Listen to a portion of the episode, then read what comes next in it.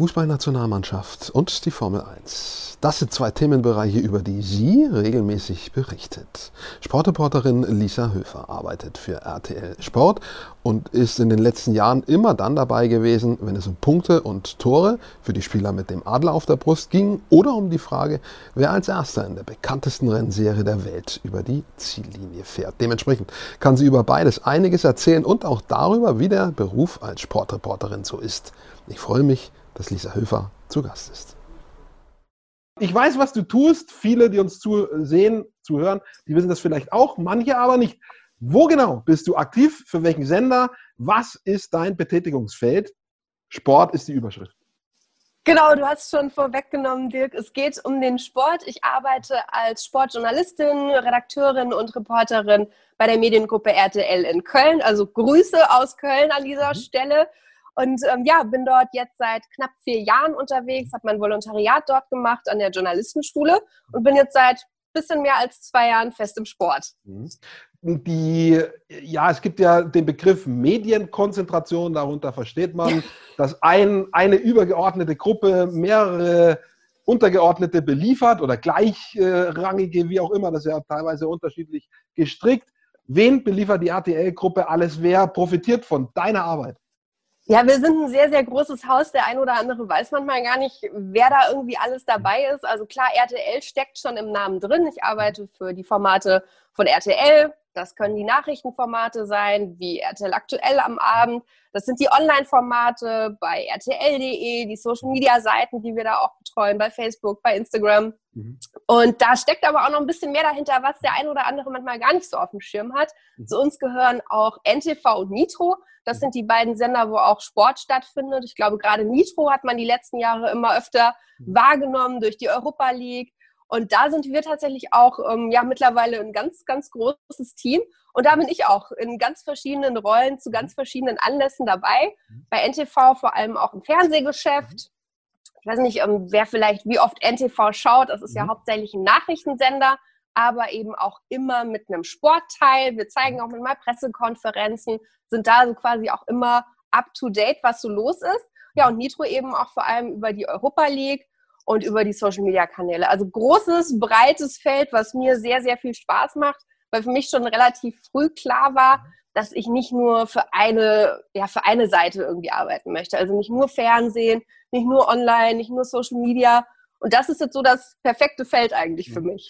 Du hast schon die Brücke gebaut, weil ich sagen wollte, unsere aufmerksamen Zusehenden haben schon sich überlegt, aha, RTL, äh, NTV, das ist alles TV, TV, TV. Aber Stichwort Primedialität, so einfach ist das nicht mehr. Also meistens ist das so, gerade ähm, KollegInnen, die jünger einsteigen, ähm, die arbeiten nicht für ein Format, für, für eine Gattung, sondern da musst du auch online zuliefern. Je nachdem, wenn es denn irgendwelche Audioformate gibt auf den Webseiten, auch Audioformate bedienen. Ähm, wie du sagst, du, du machst wirklich alles.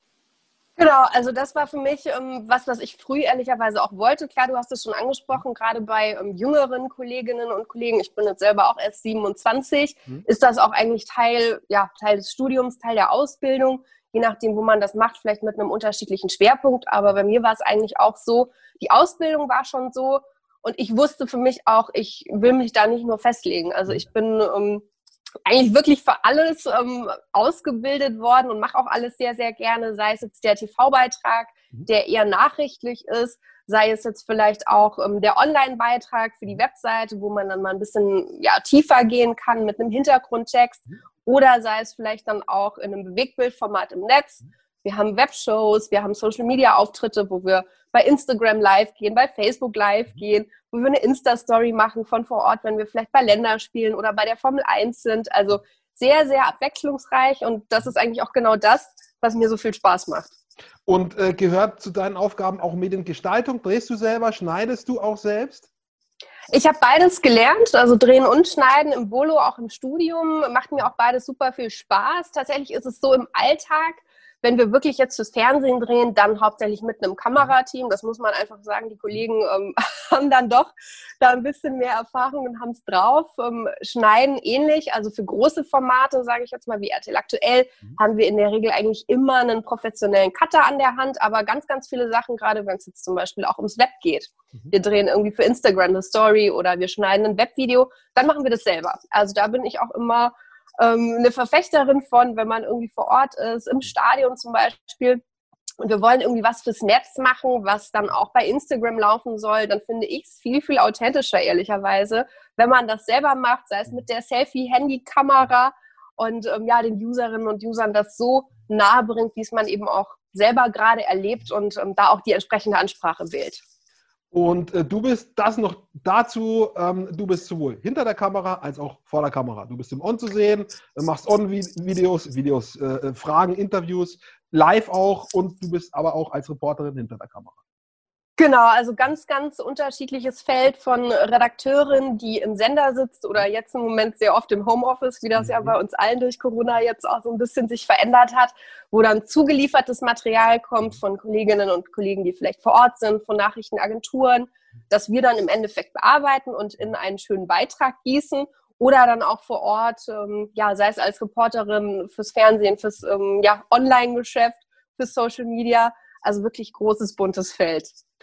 Eine ganz zentrale Frage. Warum Sport? es hätte ja theoretisch irgendwas anderes vielleicht sein können, weiß ich nicht, aber vielleicht war das für dich immer klar. Für mich war es immer klar. Es muss zumindest der Sport dabei sein. Ich habe auch andere Sachen schon gemacht, aber es war immer ein, ein Ding, dass ich gesagt habe, Sport muss immer irgendwie dabei sein. Und es hat sich über die Jahre auch so ergeben, äh, mal mehr, mal weniger. Aber äh, das war eine Grundvoraussetzung. Wie war es bei dir und warum?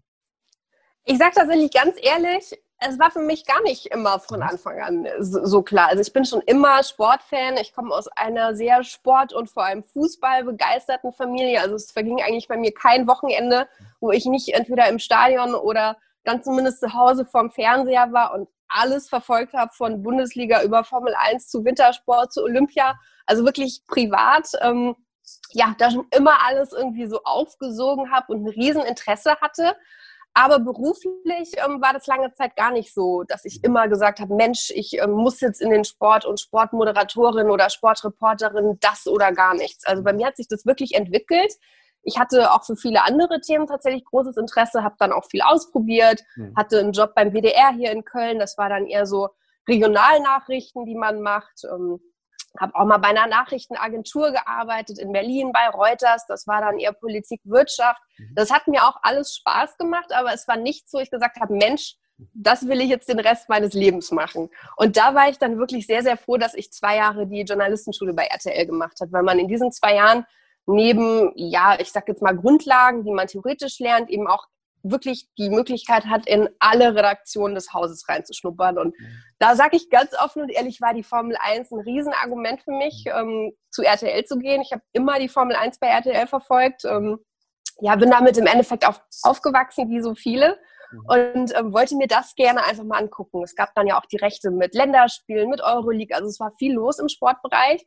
Und das war dann tatsächlich so das, wo ich gemerkt habe, Mensch, das, was ich privat mache, das macht mir beruflich auch sehr, sehr viel Spaß. Mhm. Ich kann das ja auch ganz gut. Und Mensch, das ist tausendmal mehr mein Ding, auch jetzt im Job mich damit jeden Tag zu beschäftigen, als jetzt vielleicht wirklich Nachrichten zu machen oder buntere Geschichten mhm. zu Promis oder zu Servicethemen. Das also war auch alles nett, mhm. aber da habe ich wirklich gemerkt, Mensch, Sport und ich, das soll es auch journalistisch sein. Und wo genau geht, wenn man es beschreiben kann, vielleicht kannst du das gar nicht so genau, weil es auch mehrere Faktoren im Zusammenspiel sind. Gibt es was, wo bei dir wirklich das Licht angeht, wo du sagst, sind es so äh, Special Moments, äh, wie, weiß ich, das Götze-Tor ähm, oder, äh, ja, weiß nicht, in der Formel 1 vielleicht äh, ein kniffliger Vorgang, Überholmanöver. Äh, gibt es äh, Momente, wo bei dir besonders das Licht an wo geht, wo du sagst, das ist der Sport, deswegen gefällt mir das so und deswegen bin ich vielleicht nicht so bei der Kultur zum Beispiel? Oder ist das eher ein Zusammenwirken mehrerer Kräfte? Ich habe das so ein paar Sachen schon ähm, gerade angerissen, mit zum Beispiel dem Götze-Tor. Also was mich am Sport so fasziniert, ist, man hat oft das Gefühl, man weiß irgendwie schon alles und man ähm, kann auch viel planen und am Ende kommt es dann halt doch ganz, ganz anders. Also egal, ob das jetzt ein Fußballspiel ist, ob das die Formel 1 ist, ob das Wintersport ist, Basketball, was es alles gibt, es ist immer irgendwie so, dass man vorher nicht weiß, was passiert. Und ja, ich bin auch super kulturbegeistert. Ich gehe wahnsinnig gerne in Musicals und ins Theater. Also das passt vielleicht auf den ersten Blick gar nicht zusammen, habe ich aber auch privat super, super gerne im Leben. Aber gerade beruflich ist es für mich wirklich diese Unberechenbarkeit, die der Sport so mit sich bringt. Man startet irgendwie in seinen Tag, sei es im Homeoffice, weil man irgendwie Redaktionsdienst hat, sei es im Stadion, weil man vor Ort berichtet. Und man weiß einfach nicht, was am Ende des Tages vielleicht das große Thema ist, was in diesen 90 Minuten auf dem Platz passiert. Und das sind einfach so Geschichten, die sich ja da immer wieder ergeben, die so eigentlich nur der Sport schreibt. Und das ist was, was, glaube ich, manche vielleicht so beruflich ganz, ganz schlimm sich vorstellen, dass man so wenig planen und so wenig, ähm, ja, vorher irgendwie einschätzen kann, was wirklich kommt. Aber für mich ist es genau das, was mir so großen, großen Spaß macht. Mhm. Äh, was für mich zum Beispiel wichtig war, äh, ein ganz entscheidender Faktor. Ich war selbst Leistungssportler auch und also ich habe festgestellt, dass über einige Dinge, relativ viele Dinge, es unter den Sporttreibenden, ob jünger oder älter, aktiv oder exaktiv, es gibt ein, ein gewisses Grundverständnis, äh, einen Common Sense.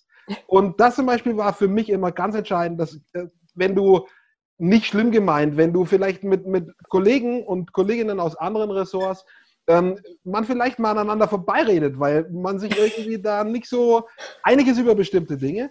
Gibt es im Sport mit den Kolleginnen und Kollegen eine Art von Grundkonsens, über den nicht zu reden ist? Also das war zum Beispiel für mich immer was, was mich fasziniert hat, schon in der aktiven Zeit, mit, mit anderen Aktiven im Gespräch und dann eben auch im Journalismus. Kennst du sowas auch? Ist, geht es dir auch so? Ich weiß total, was du meinst. Das ist sowas, was man eigentlich gar nicht so richtig beschreiben kann und was man mhm. vor allem merkt, wenn man eben mit Kollegen zu tun hat. Also ich finde, das merkt man jetzt bei, bei uns beiden irgendwie auch. Wir haben uns privat noch nie getroffen. Der Kontakt kam beruflich über den mhm. Club und über eine Medienanfrage, die ich an euch gestellt habe. Mhm. Und trotzdem ist so ein Grundverständnis, so eine Grundsympathie, finde ich, auch sehr, sehr oft ähm, untereinander da. Und man hat einfach so eine Ebene, die ähm, ja wirklich schwer zu beschreiben ist. Also ich weiß total, was du meinst und überlege gerade schon ein bisschen, wie man das nach außen vielleicht vermitteln kann, weil das wirklich ähm, was sehr, sehr Schönes ist. Mhm, das stimmt. Also ein Grundverständnis. Und das verstehe ich über, total. Über Sport kann man, kann man ähnlich wie über das Wetter, man findet auch immer sofort irgendwie einen Gesprächsfaden. Also das kann mal kontrovers sein, klar, einer ist Fan von der Mannschaft, der andere von der anderen, aber es gibt sofort auch einen Gesprächsfaden, äh, ähnlich wie auch heute regnet schon wieder oder so, also wie beim Wetter. Ist total so. Ich glaube, ähnlich ähm, wie du es beschreibst mit dem Wetter, jeder hat zu bestimmten Sachen eine Meinung. Da muss man jetzt überhaupt gar nicht viel Ahnung haben. Ich glaube, jeder draußen auf der Straße sagt dir sofort, soll Yogi Löw Bundestrainer bleiben oder nicht. Das sind vielleicht auch Leute, die gar keine große Ahnung jetzt haben oder alles verfolgen, aber die haben direkt ein Gefühl oder ähm, haben mal irgendwo was aufgeschnappt und ähm, sind da direkt dabei und ähm, das berührt sehr, sehr viele. Deshalb ähm, der Wettervergleich, man findet immer irgendwie ein Thema, es ist immer was, was die Leute bewegt. Ähm, kann ich dir nur zustimmen, du. Jetzt bist du in deinem, jetzt ein bisschen verändert sich weil die Rechte, glaube ich, von RTL weggehen, Formel 1. Ähm, aber in, den, in, in der letzten Zeit, in den letzten zwei, drei Jahren, warst du äh, sozusagen bei zwei der größten äh, Dinge dabei, Nationalmannschaft und Formel 1. Also viel größer geht es eigentlich nicht mehr, was die Disziplinen betrifft, die Ereignisse betrifft. Es gibt noch Weltmeisterschaften, äh, Olympische Spiele. Aber, Olympia, ja. Richtig. Aber also Nationalmannschaft und Formel 1 ist schon beides Big Business. Ähm, wo sagst du, äh, läuft die Maschine äh, geschnürter? Also wo ist das Business noch bigger als beim anderen Nationalmannschaft, Formel 1? Puh, ich glaube, das kommt immer darauf an, wie man im Moment so ein bisschen fragt. Also die Formel 1 hat ja vor allem, glaube ich, durch Michael Schumacher in Deutschland einen riesigen Stellenwert. Jetzt, glaube ich, könnte das wieder so ein bisschen aufschwappen, weil Mick Schumacher ja dabei ist und der jetzt so ein bisschen die deutschen Hoffnungen vertritt. Mhm. Und die Nationalmannschaft, ähm, glaube ich, hat sich jetzt auch ähm, über die letzten Jahre ein bisschen verändert. Ich glaube, nach dem WM-Erfolg hätte jeder gesagt, Mensch, geht nichts über Yogis Jung. So waren ja die Zeiten im Moment, ähm, gerade auch so die letzten Monate, ein bisschen schwieriger.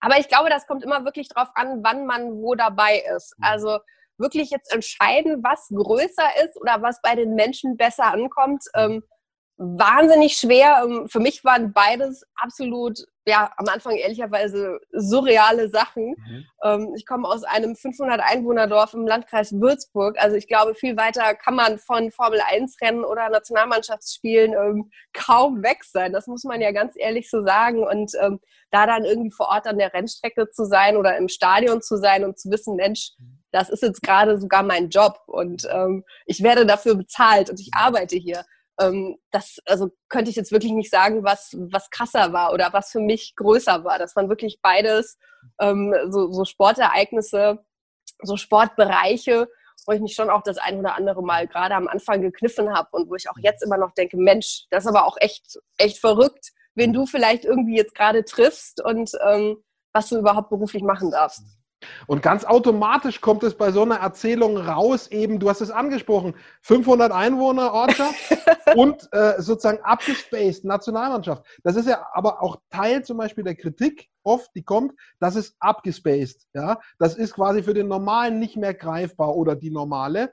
Ähm, würdest du das so bestätigen, auch quasi, wenn du dann hier tatsächlich den Kontakt mit den Leuten, die da arbeiten auch und aktiv sind, wenn du dann mit denen sprichst, denn das sind ja auch Menschen. Nur dazwischen liegt halt ein Riesenbereich, der irgendwie total schwer zu überschreiten ist, äh, der abgesperrt ist, abgegrenzt ist, wo nur Medienleute hin dürfen oder nur Sicherheitsmitarbeitende hin dürfen. Das heißt, da ist ein Feld dazwischen, das für manche irgendwie dazu führt, dass die sagen, das ist nicht mehr unser Ding, das ist zu weit weg. Ich kann total verstehen, ähm, woher die Kritik ehrlicherweise so ein Stück weit kommt, weil ähm, ja, es einfach eine ganz, ganz andere Welt ist. Klar, es sind immer noch Menschen zum Glück und es sind auch sehr, sehr nette Menschen. Also ich muss sagen, sei es jetzt Formel 1 Umfeld oder Nationalmannschaft, wenn man wirklich mit den Leuten spricht, ähm, es sind Menschen, man kann ganz normal mit denen reden. Ich hatte auch wirklich lustige Interviews und Drehs schon. Mhm. Auch ähm, zum Beispiel mit dem Matze Ginter, der bei Gladbach spielt, auch ein Weltmeister geworden ist. Mit dem war ich zusammen beim Friseur. Und wir haben ähm, ein Interview gemacht und ähm, ja, da dachte ich auch, Mensch, verrückt, dass ich jetzt hier gerade mit einem Weltmeister und einem Nationalspieler ähm, beim Haare machen bin. Und das war auch ein ganz, ganz netter junger Mann überhaupt gar keine Allüren und ähm, da fühlt man sich dann doch sehr, sehr nah. Aber klar, wenn man in diesem großen Umfeld, nenne ich es jetzt mal, ist, ähm, wirklich Länderspiel, Stadion, Sicherheitsmenschen, Absperrungen, Riesentross und man will vielleicht einfach nur als normaler Fan, sage ich mal, irgendwie ein Autogramm oder mhm. mal ein bisschen näher rankommen, dann ist das halt mittlerweile schon wirklich sehr, sehr schwer. Also mhm. ich glaube, man muss ein Stück weit verstehen, woher das kommt. Wir leben in, in, in Zeiten, wo man ähm, jetzt vielleicht nicht mehr wie früher in den 80ern einfach jeden ähm, da dahin stürmen lässt und wo ich auch ein Stück weit verstehe, dass man da halt aufpassen muss und die Spieler und die Verantwortlichen schützen mhm. will. Aber klar, das, das führt ein Stück weit dazu, dass ähm, ja, der, der Junge aus dem 500-Einwohner-Dorf mhm. ähm, da wenig Bezug zu vermutlich findet. Und mhm. auch die ein oder andere Geschichte rund um die Nationalmannschaft, die es ja jetzt in den vergangenen Monaten so gab, ähm, Reisen, die man als Normalo mit dem Zug oder mit dem Bus irgendwie zurücklegen kann und da wird dann geflogen, ähm, verstehe ich auch, dass, dass dann Kritik kommt, ehrlicherweise. Und ähm, ja, dass, dass es da so ein bisschen eine, eine Diskrepanz gibt. Aber so persönlich ähm, kann ich eigentlich gar nichts Negatives jetzt ähm, dazu sagen, weil ich immer das Gefühl hatte, klar, ich bin auch in dem Sinne privilegiert, weil ich Teil dieses mhm. Medientrosses bin und wir natürlich dann, wenn wir übertragen, um, Zugangsberechtigungen zu vielen Bereichen haben und äh, es dann Vereinbarungen gibt, dass man Interviews bekommt, etc. Also das ist ja dann auch mhm. nicht normal und ähm, doch sehr, sehr weit weg vom, vom normalen Fan, was auch was ist, was ich ehrlicherweise merke, wenn ich ähm, mit Menschen irgendwie spreche, sei es irgendwie alte Freunde oder Bekannte aus der Heimat und, und man trifft sich mal irgendwie, weil man zu Hause ist oder man schreibt sich mal über Social Media, wo die Leute dann auch total ähm, ja, erstaunt reagieren und ich dann auch mal denke, ja klar, ähm, das, was ich mache, ist halt für den Großteil nicht unbedingt normal. Und das war für mich vor zehn Jahren auch überhaupt gar nicht normal. Und wie gesagt, das sind dann die Momente, wo ich auch so ein bisschen ähm, mich kneifen muss und auch irgendwie so merke, ja klar, das, das ist jetzt nichts, was, was irgendwie jeder, der irgendwie vielleicht Fan ist, erlebt oder erleben kann. Ne? Deshalb ähm, ist das wirklich ähm, ein großes Feld. Mhm. Absolut richtig. Ähm, diese Nahbarkeitsgeschichte war zumindest in den letzten Monaten, Jahren ein Thema der Fußballnationalmannschaft. Deutsche Fußballnationalmannschaft für die Distanz durch Corona kann sie im Übrigen nichts. Ja. Das darf man ihr nicht unterstellen. Ähm, vielleicht hätte sich da schon einiges verbessert, gäbe es diese Pandemie nicht. Ähm, was bei der Formel 1 wieder ein Thema ist, ist Transformation. Ist für die ganze Gesellschaft ein großes Thema. Ähm, Klimawandel, äh, fossile Energien und schon sind wir dabei. denkt die Formel 1 darüber nach? Ist es ein Thema in der Formel 1? Kriegst du das mit? Ja, also das muss man äh, ehrlicherweise sagen, da hat sich die letzten Jahre auch sehr, sehr viel getan. Also ich glaube, das fängt ähm, bei einem Lewis Hamilton an, den ja wirklich alle medial sehr wahrnehmen, der sich da sehr, sehr engagiert, äh, sei es jetzt eben Thema Umweltschutz, sei es aber auch Gleichberechtigung, sei es ähm, Black Lives Matter, das war ja wirklich großes Thema, ist nach wie vor großes Thema. Und er als Einzelperson hat da, finde ich, auch medial, klar, aber natürlich auch im Inneren ähm, einiges angestoßen und gerade auch das Thema Umwelt. Absolut. Also wirkt vielleicht im ersten Moment ähm, ein bisschen komisch, weil natürlich reist dieser Trost um die ganze Welt, mhm. fährt damit ähm, ja nicht gerade umweltfreundlichen Motoren für den Normalo. Ähm, mhm. einfach Kreise, wenn man es platt sagen will, was ja auch die Kritik ähm, dann sehr, sehr oft ist. Aber da wird viel getan. Also die Formel 1 will in den nächsten Jahren klimaneutral werden, ist da auch schon dabei, um den ökologischen Fußabdruck zu reduzieren, sei es im Kleinen, dass man sagt, man will ähm, ja keine Wegwerfprodukte, jetzt irgendwie Plastikbecher oder so in den Team Hospitalities oder sei es eben auch, was die Regularien der Autos angeht, wie man die eben zukunftsfähiger macht um da auch ja, sich so der globalen Situation und dem Movement so ein bisschen anzuschließen und nicht in zu großem Kontrast zu stehen. Ja, die Formel 1 viel kritisiert, auch äh, zum Thema Umwelt, aber man muss denen auf jeden Fall zugestehen äh, oder ihnen die Chance geben, auch zu Veränderungen, was auch immer in der Vergangenheit war. Und du hast es gesagt, das geht da in den Köpfen rum, die nehmen das Thema ernst und, und Achtung, und die geben da Gas. Ja? Wortwitz.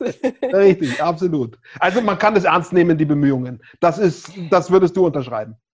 Ja, also ich sag mal, ein Stück weit ähm, wissen die natürlich auch, ne, was, was jetzt gerade die, die Themen sind, die die Öffentlichkeit bewegen. Also das, das muss man ganz ehrlich sagen. Fridays for Future, Greta Thunberg, das sind ja jetzt zwei Schlagworte, die gab es nicht nur in Deutschland oder in Europa, sondern das war wirklich weltweit oder ist mhm. weltweit ein großes Thema. Deshalb klar, hinter der einen oder anderen Sache steckt definitiv auch PR. Das ist, glaube ich, überall so. Aber ich bin tatsächlich jemand, ähm, ich glaube, die Formel 1 weiß, dass der Fortschritt in der Welt in diese Richtung gehen wird. Also ich mhm. glaube, wir sehen es auch jetzt in unserem Alltag. Ähm, es geht um E-Mobilität, es geht um E-Autos. Da investieren ja ganz, ganz viele gerade. Und ich glaube, die Formel 1 weiß da auch sehr, dass sie aufpassen muss, dass sie nicht verschläft, was eben gerade in der Welt passiert. Mhm. Und das ist, glaube ich, so ein bisschen das Learning, ähm, was man da auch mitgenommen hat, die, die letzten Monate, die letzten Jahre, dass man eben jetzt auch Schritte in die Richtung geht. Mhm. Anderes äh, großes Thema im Moment ist das Fehlen der Zuschauenden. Ähm, wie geht es oh. dir persönlich? Ich meine, das ist viel diskutiert in viele Richtungen. Es gibt Umfragen zu dem Thema, wollen die Leute Geisterspiele, wollen sie sie nicht? Das ist etwa 50-50. Manche sagen, äh, super, dass wir ein bisschen Abwechslung haben, wenigstens im Fernsehen. Andere sagen, alle müssen verzichten, warum die Profisportler nicht? Also gibt es auch unterschiedliche Antworten. Wie geht es dir ganz persönlich, wenn du bei einem Spiel, bei einem Länderspiel, Bundesliga, äh, whatever äh, bist, beruflich, wo du einfach siehst, da sehe ich Tribünen, leere Sitze, äh, da höre ich eine Geräuschkulisse wie in der Bezirksliga. Ähm, das ist jetzt einfach eine Frage an, an das ganz persönliche Empfinden, ohne das jetzt zu bewerten, wie das im Zusammenhang mit Corona gerechtfertigt ist oder auch nicht. Ja, natürlich ist es komisch. Also ich glaube, da kann es fast gar keine zwei Antworten geben dass wir uns alle wünschen, ich glaube, das kann ich als Privatperson und auch als Journalistin ähm, quasi vereint sagen, dass irgendwie jeder ja natürlich hofft, dass das bald mit den Geisterspielen ein Ende hat und dass wir bald, das wird vermutlich noch ein paar Monate dauern, wieder volle Stadien sehen oder zumindest Besucher in Stadien oder an Formel 1 Strecken oder wo auch immer haben. Also klar, da geht einfach total viel verloren.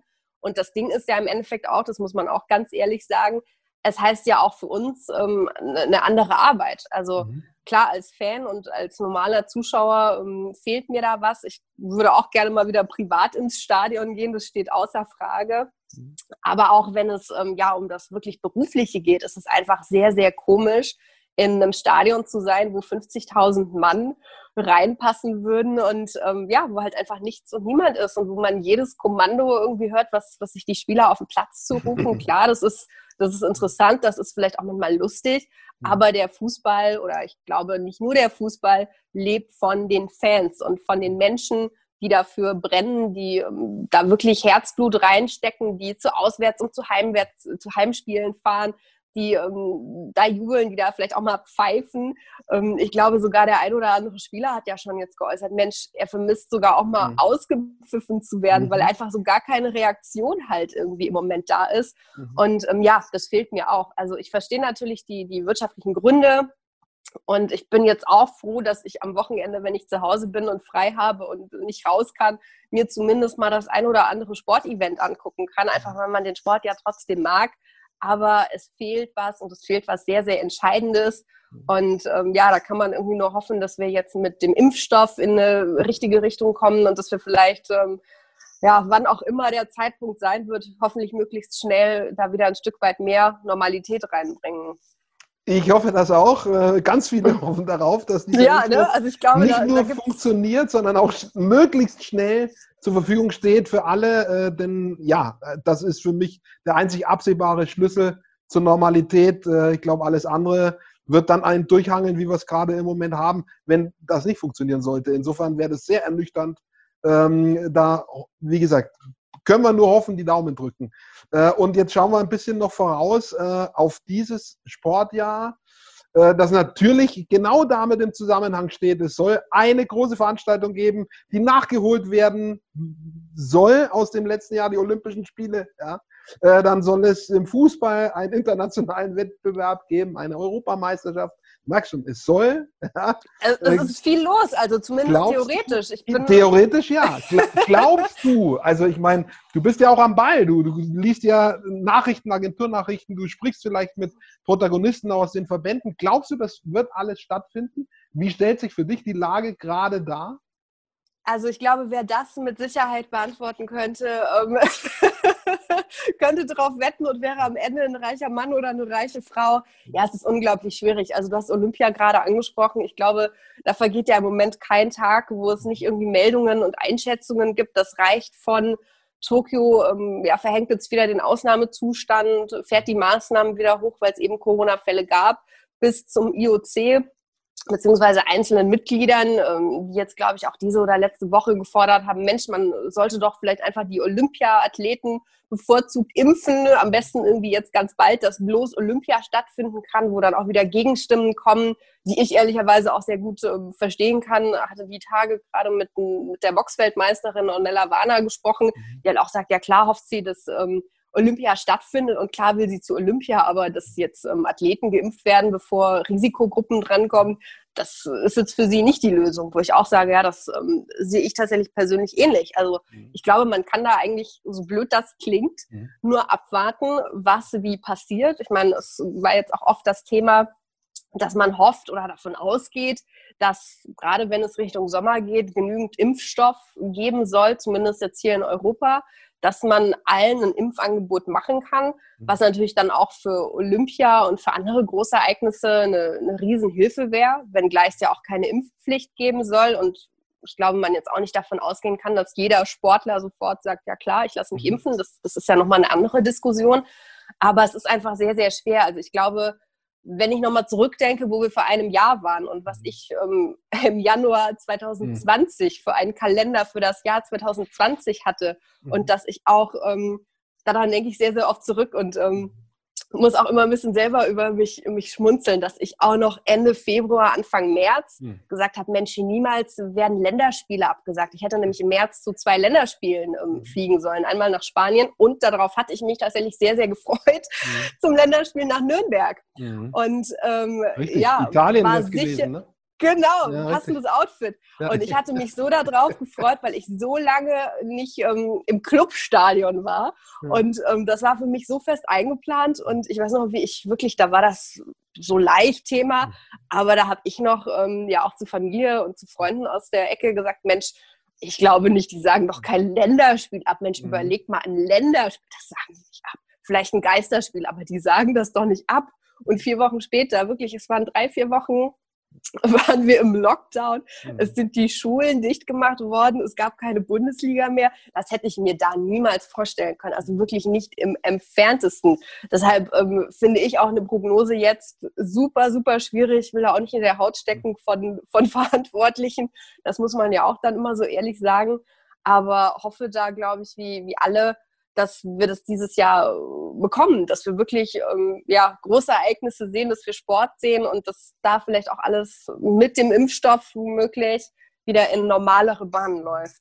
Die legen alles da rein, die Veranstaltungen auch irgendwie machbar zu machen. Ich glaube, für die, für die Sportler und Sportlerinnen ist es extrem wichtig. Ich habe auch mit einer Fechterin gesprochen, die hatte ganz lange keinen Wettkampf.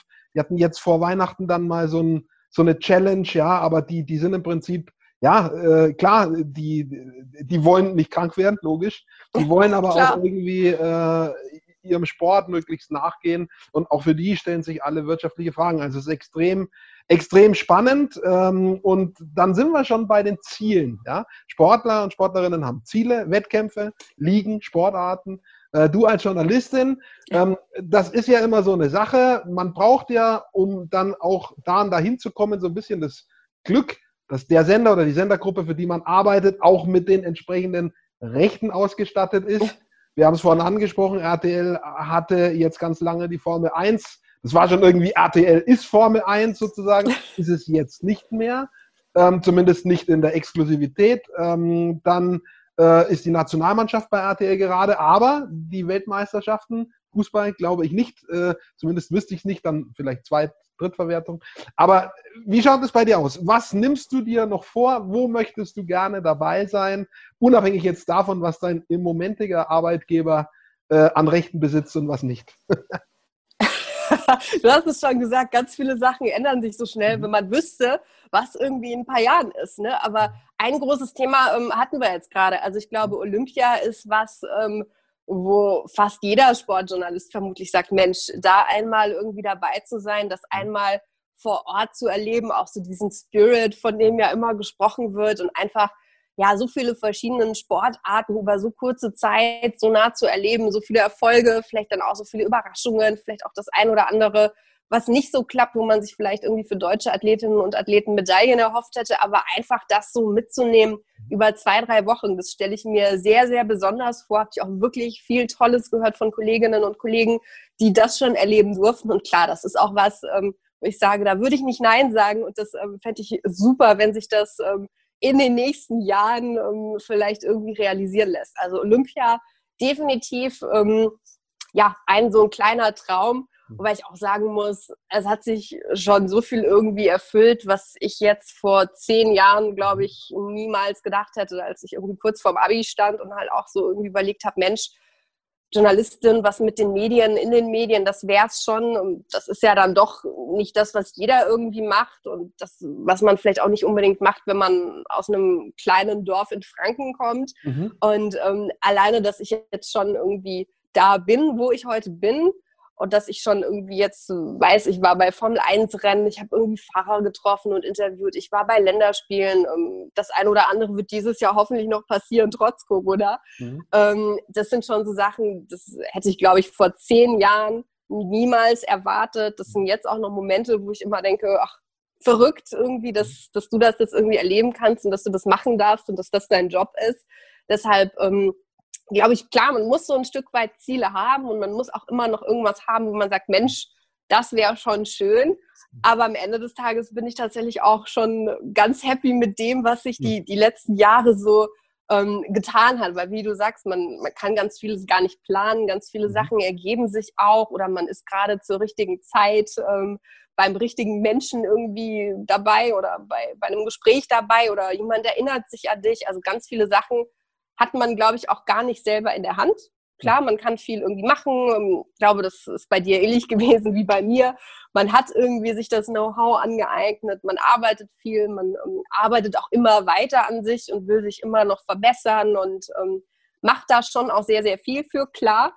Aber am Ende hat man das letzte Quäntchen, will ich es mal nennen, gar nicht unbedingt bei sich. Deshalb äh, Träume auf jeden Fall, aber für mich ist oft auch immer so, und jetzt durch Corona noch viel mehr, so Dankbarkeit für das, was man überhaupt schon hat. Und es ist, also das kann ich sagen, ich bin ein bisschen älter als 28, äh, es ist ein Dauerlauf. ja?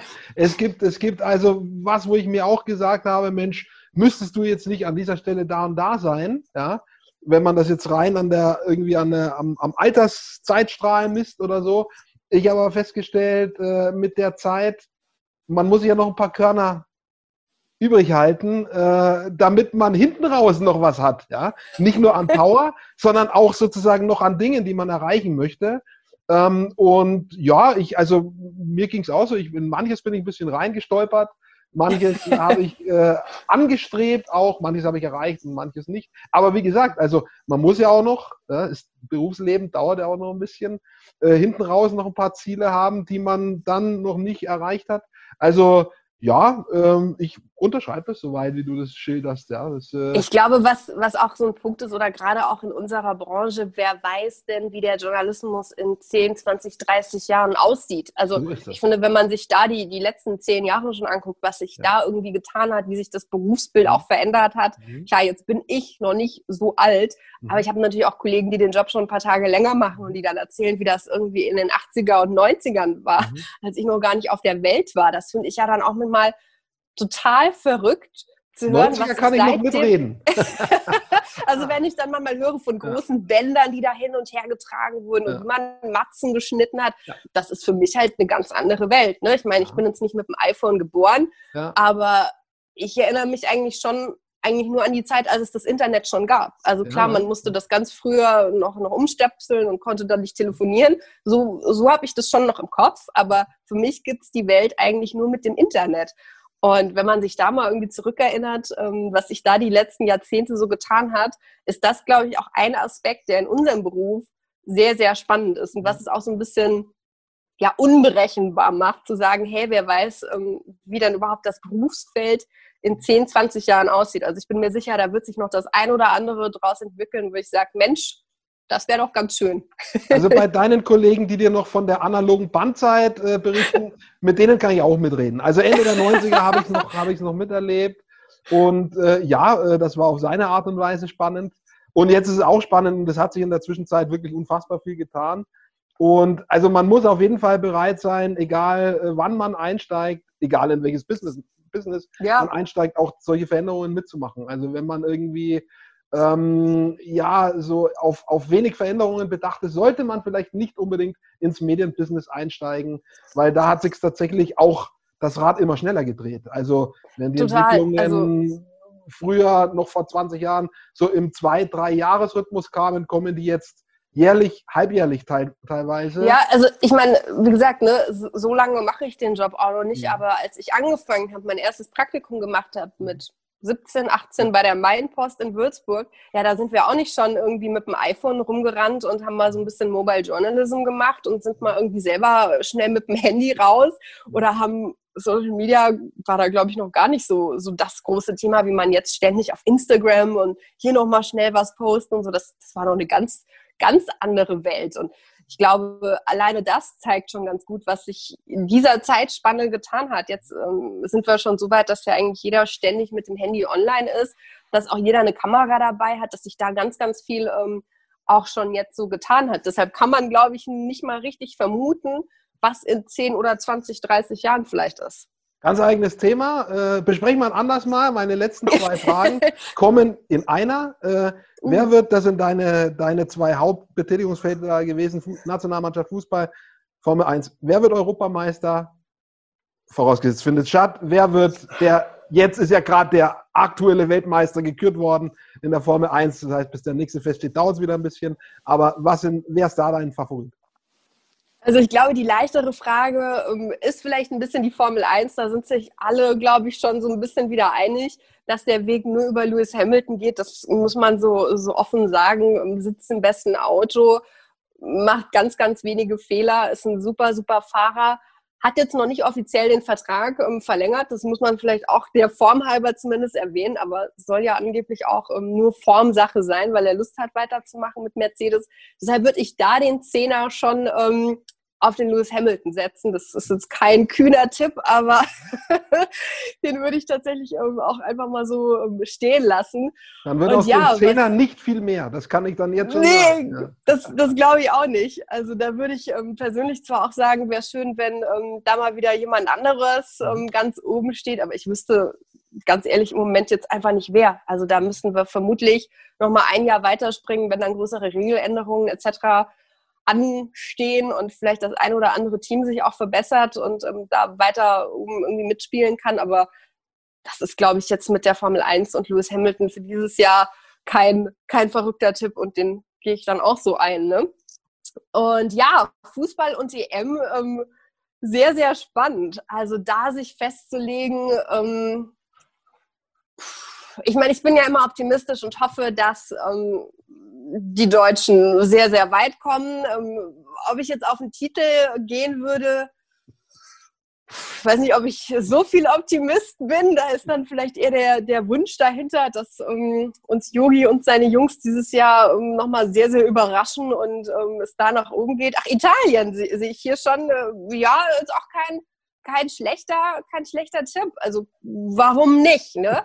Aber ich finde, gerade durch dieses Corona-Jahr ist es super schwierig, auch zu wissen, wo die Teams jetzt stehen, wie die Situation dann überhaupt ist, ähm, wer sich vielleicht vorher noch infiziert hat. Also, boah, fußballerisch und gerade in Bezug auf die EM kann ich mich rausreden mit Natürlich. Schauen wir mal.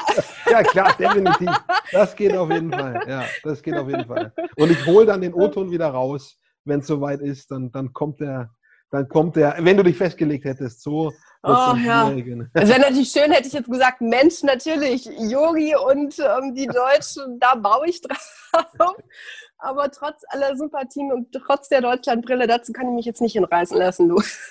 Warten wir ab. Äh, wird spannend auf jeden Fall. Wie gesagt, wir hoffen auch, dass das alles stattfindet. Du hast es gesagt. Das, das ist halt alles. Das ist das Hauptthema, auf jeden Fall. Vorbehalt. Ja?